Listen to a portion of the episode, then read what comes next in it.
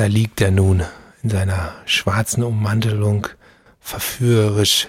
Mein Blick trifft den seinen und ich frage mich, soll ich ihn benutzen? Keine Angst, das ist kein Erotikroman. Hier geht's wirklich um Musik in audiovisuellen Produktionen. Und der kleine Schwarze ist ein USB-Stick. Und zwar der, auf dem immer die coolste und neueste Musik ist. Aber keiner wirklich weiß, ob man sie verwenden kann.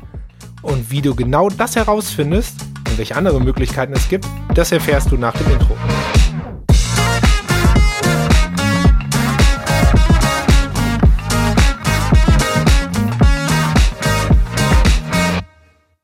Damit herzlich willkommen zu einer neuen Folge von Musik im Hintergrund, dein Podcast über die verrückte Welt der Library Music. Ja, woher kommt denn eigentlich meine Musik? Was ist die Quelle? Kann ich das benutzen? Kann ich das nicht? Wir werden es heute erfahren. Und zwar, es gibt ja diese ganz normalen Fälle. Und der, der normalste Fall auf dieser Welt bei der Musiknutzung ist, du weißt, wo die Musik herkommt, weil du sie direkt vom Anbieter hast. Also du hast sie zum Beispiel von einer Music Library wie Ripcube. Du weißt auch manchmal, wo die Musik herkommt, weil du so einen physischen Tonträger hast. Es gibt ja noch CDs, es gibt noch Vinylplatten oder du hast dir einen Track gekauft. Bei Apple zum Beispiel. Und auch hier hast du relativ viele Informationen, weißt aber noch nicht hundertprozentig, ob du es benutzen kannst. Und dann gibt es noch diese ganz anderen normalen Fälle, die jeder kennt, der als audiovisueller Kreativer so seinen Tag gestaltet. Da gibt es zum Beispiel diesen Typ im Projekt, der hat immer die neueste Mucke. Und immer auch das coolste, heißeste Zeug und er lädt das lustig ins Projekt rein oder pflegt fleißig eine Festplatte. Das ist ein vertrauenswürdiger Typ, was den Musikgeschmack angeht.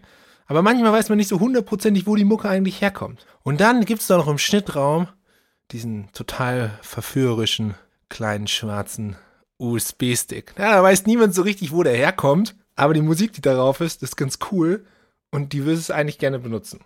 Das sind die ganz normalen Fälle. Also es gibt eigentlich in diesen normalen Fällen drei Szenarien. Ja, das erste Szenario ist, du weißt, wo die Musik herkommt und dass du sie verwenden kannst. Top, du bist safe, du kannst die Musik verwenden. Du weißt, wo die Musik herkommt, aber nicht, ob du sie verwenden kannst. Okay, vielleicht kannst du das herausfinden. Und du weißt gar nichts. Okay, ist schön blöd, aber auch hier gibt es vielleicht ein paar Tipps, wie du herausfindest, wo die Musik herkommt, wer dahinter steckt und ob du sie benutzen kannst.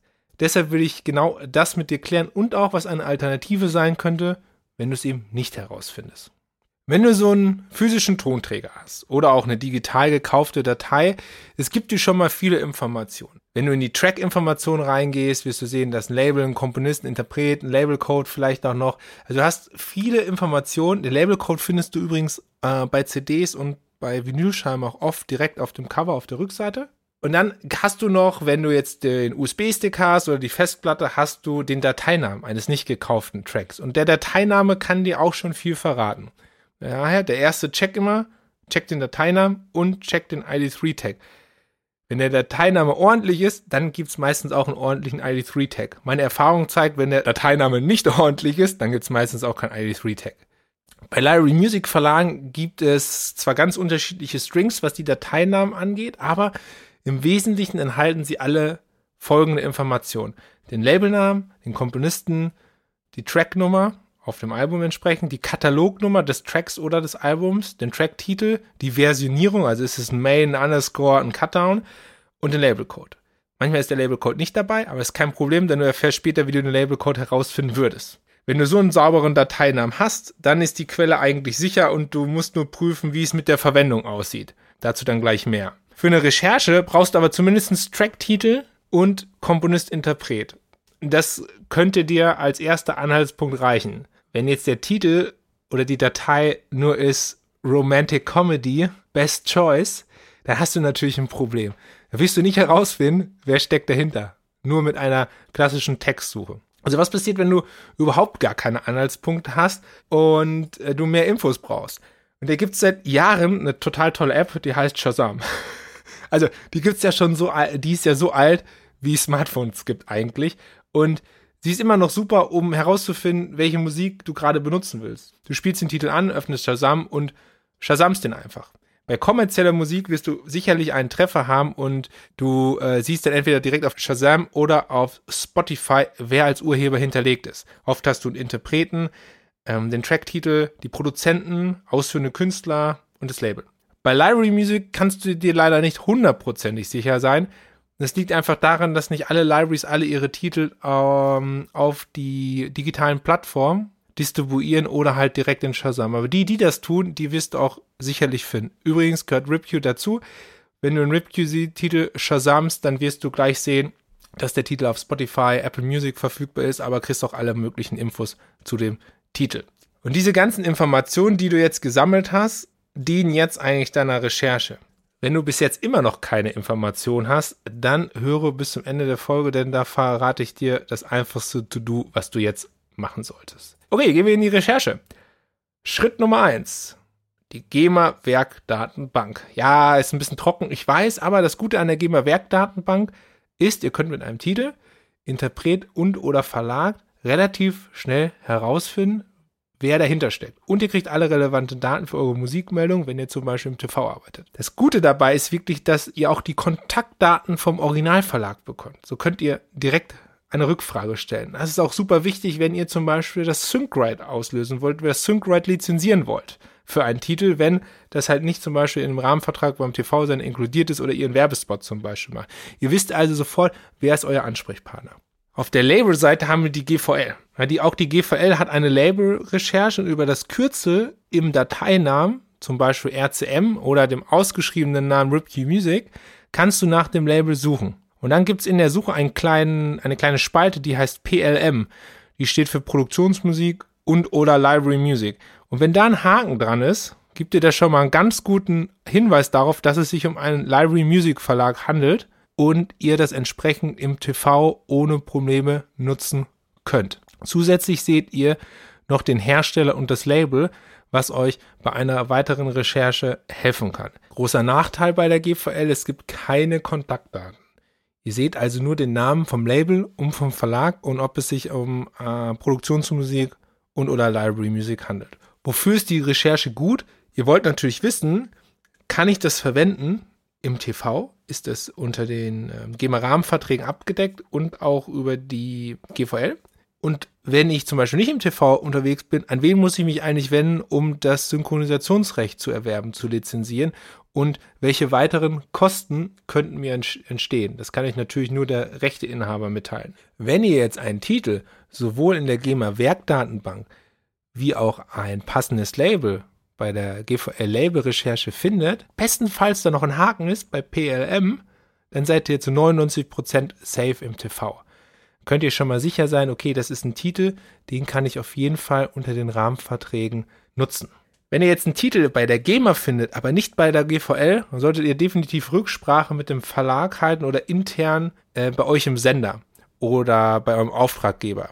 Es kann nämlich durchaus sein, dass ein Label keinen Vertrag mit der GVL hat oder, was weit häufiger der Fall ist, dass Rechte zurückgerufen werden, weil zum Beispiel eine Partnerschaft zwischen Verlag und Label endet. Deshalb haltet Rücksprache mit Verlag oder intern mit eurem TV-Sender oder Auftraggeber. Ihr findet was bei der GVL, aber nicht bei der GEMA.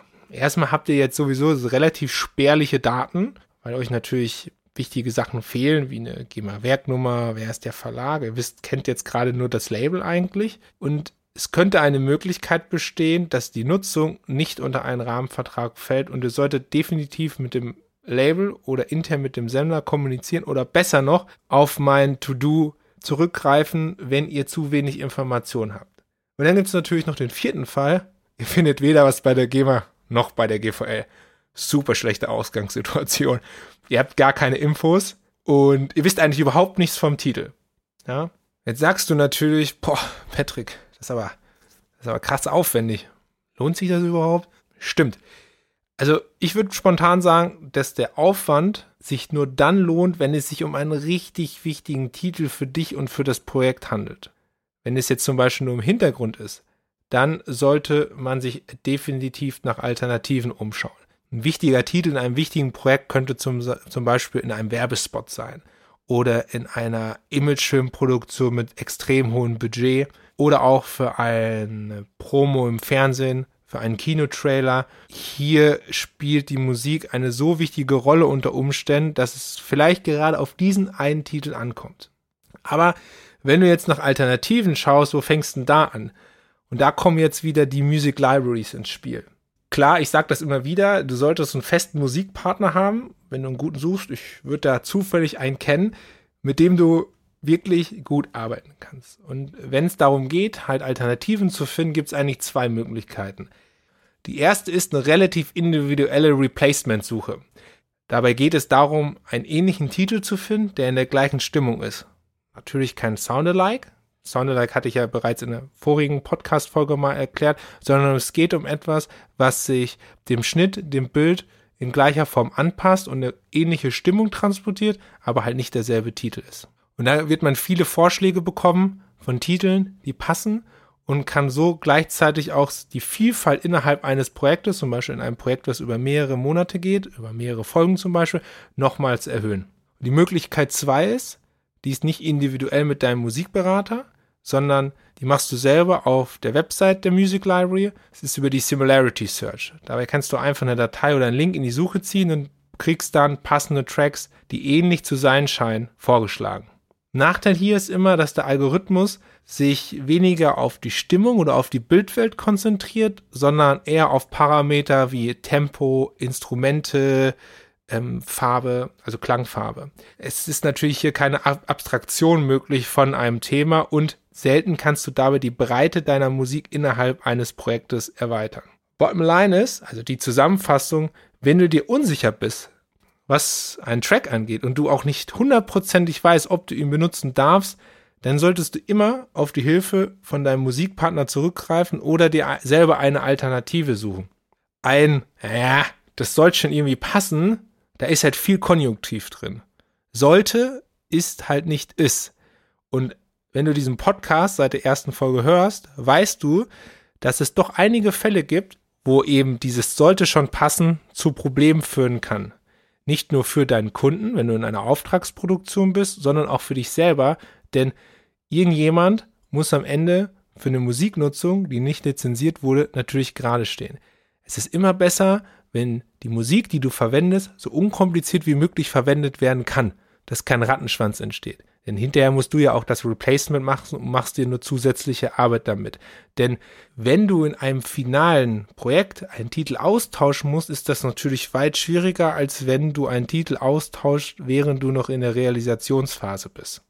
Übrigens kannst du diese Recherchetools, gerade die GEMA-Werkdatenbank, auch immer super dafür einsetzen, um herauszufinden, ob bei einem Titel, zum Beispiel auch von einer Royalty-Free Music Library, zusätzliche GEMA-Kosten entstehen könnten. Auch hier Konjunktiv. Was definitiv kein Konjunktiv ist, ist, dass wir uns nächste Woche wiederhören. Und nächste Woche starte ich ein ganz besonderes Podcast-Projekt. Ich will noch nicht zu viel verraten, aber es gibt auf jeden Fall eine Menge auf die Ohren. Und wenn du das auf gar keinen Fall verpassen willst, oh, hier kommt der Spannungsbogen, dann abonniere jetzt den Podcast. Drück auf die Glocke, drück auf Abonnieren. Dann kriegst du nämlich sofort Bescheid, wenn eine neue Podcast-Folge zur Verfügung steht. Übrigens, wenn du Fragen hast zu den ganzen Themen, die ich hier in dem Podcast behandle, hab keine Angst, schreib mir auf LinkedIn, lass uns in den Austausch gehen. Viele individuelle Fragen kann ich relativ einfach und zügig beantworten und ich freue mich immer wieder auf den Austausch. Wir hören uns auf jeden Fall nächste Woche zu einer neuen Folge von Musik im Hintergrund, dein Podcast über die verrückte Welt der Library Music. Dir eine kreative Zeit und keep ripping.